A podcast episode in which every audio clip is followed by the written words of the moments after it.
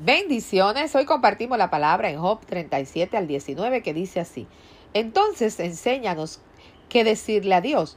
Somos demasiado ignorantes para presentar nuestros propios argumentos. Aquí esta escritura nos dice que no podemos ordenar las ideas a causa de las tinieblas.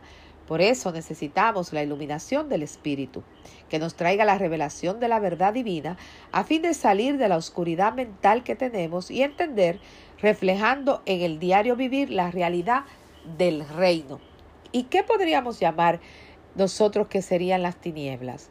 Las tinieblas en ocasiones son esos pensamientos que no nos dejan avanzar, esos pensamientos de derrota, esos pensamientos que nos hacen pensar que las circunstancias son más grandes que nuestro Dios.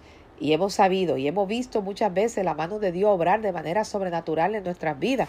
Pero cuando nos llega la situación, cuando nos llegan las circunstancias, olvidamos lo que Dios ha hecho anteriormente y nos ponemos a pensar que esa tiniebla, que eso que está pasando es tan grande que puede llegar a superar a Dios, como si Dios no fuera capaz de derribar ese, ese argumento.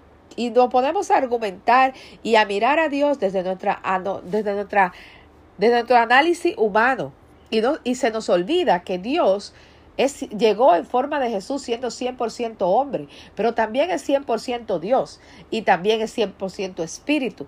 Quiere decir que aunque nosotros miremos las cosas de manera humana, nunca vamos a encontrar una salida como la salida que tiene Dios a través de su Espíritu Santo de manera sobrenatural. Tenemos que aprender a no limitar a Dios. Muchas veces con nuestros pensamientos, nuestras ideas, aún con nuestras acciones, tendemos a limitar a Dios. Y Dios no tiene límites. Por eso Él le dijo a Abraham que saliera afuera y mirar a las estrellas, que si la podría contar, así de infinita era la descendencia.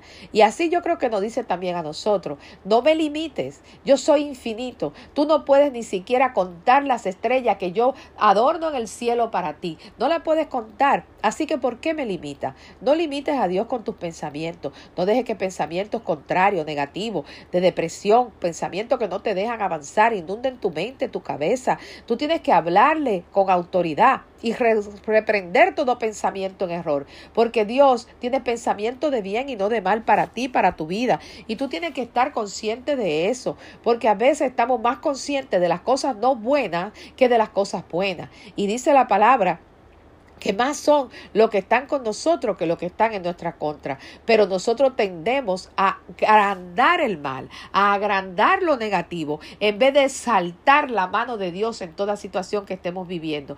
Tenemos que saltar la mano de Dios, porque está ahí. Dios no nos ha abandonado, Dios nunca nos va a abandonar. Siempre Él va a estar con nosotros como poderoso gigante. Por eso yo te digo que aquí dice, entonces enséñanos qué decirle a Dios. Somos demasiado ignorantes para presentar nuestro propio argumentos. Quiere decir que nuestros argumentos son ignorantes ante la grandeza de Dios.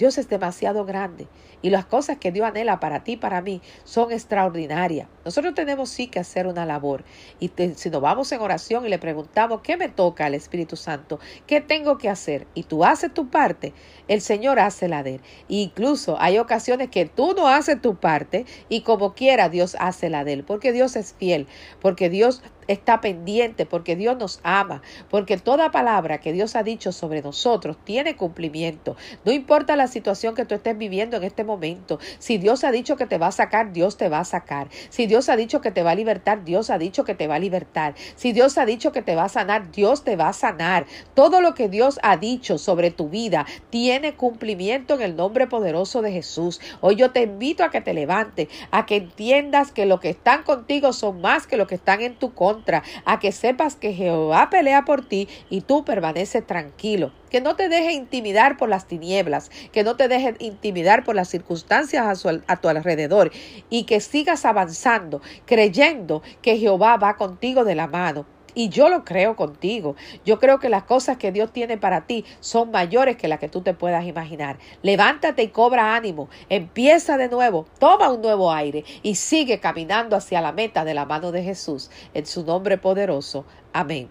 Espíritu Santo de Dios, te alabamos, te bendecimos, te adoramos, glorificamos tu nombre. Yo te pido, Padre eterno, Padre bueno, que tú quites todas las tinieblas de la mente y del corazón de mis hermanos. Padre, que ellos puedan mirar claro a través de un espejo, Señor, los propósitos que tú tienes para su vida. Señor, inquieta a los padres para que busquen más de tu presencia, para que puedan saber que tú estás con ellos como poderoso gigante. Bendice su salida, su entrada, su dormir, su despertar. Espíritu Santo de Dios, yo te pido, Padre, que tú te glorifique de manera sobrenatural en el día de hoy, en la vida de cada uno de mis hermanos, y que ellos puedan testificar del Dios que les servimos, del Dios que nos ama con amor eterno. En el nombre poderoso de Jesús. Amén y amén. Visítanos en www.compartiendolafe.org. Yo te invito a que te congregues en la iglesia de tu preferencia y recuerda que nuestros audios los compartimos de lunes a viernes a las 6 de la mañana. Y si este audio ha bendecido tu vida, yo te invito a que lo compartas para que otros también puedan recibir una palabra de fe que transforme su vida en el nombre poderoso de Jesús. Amén y amén.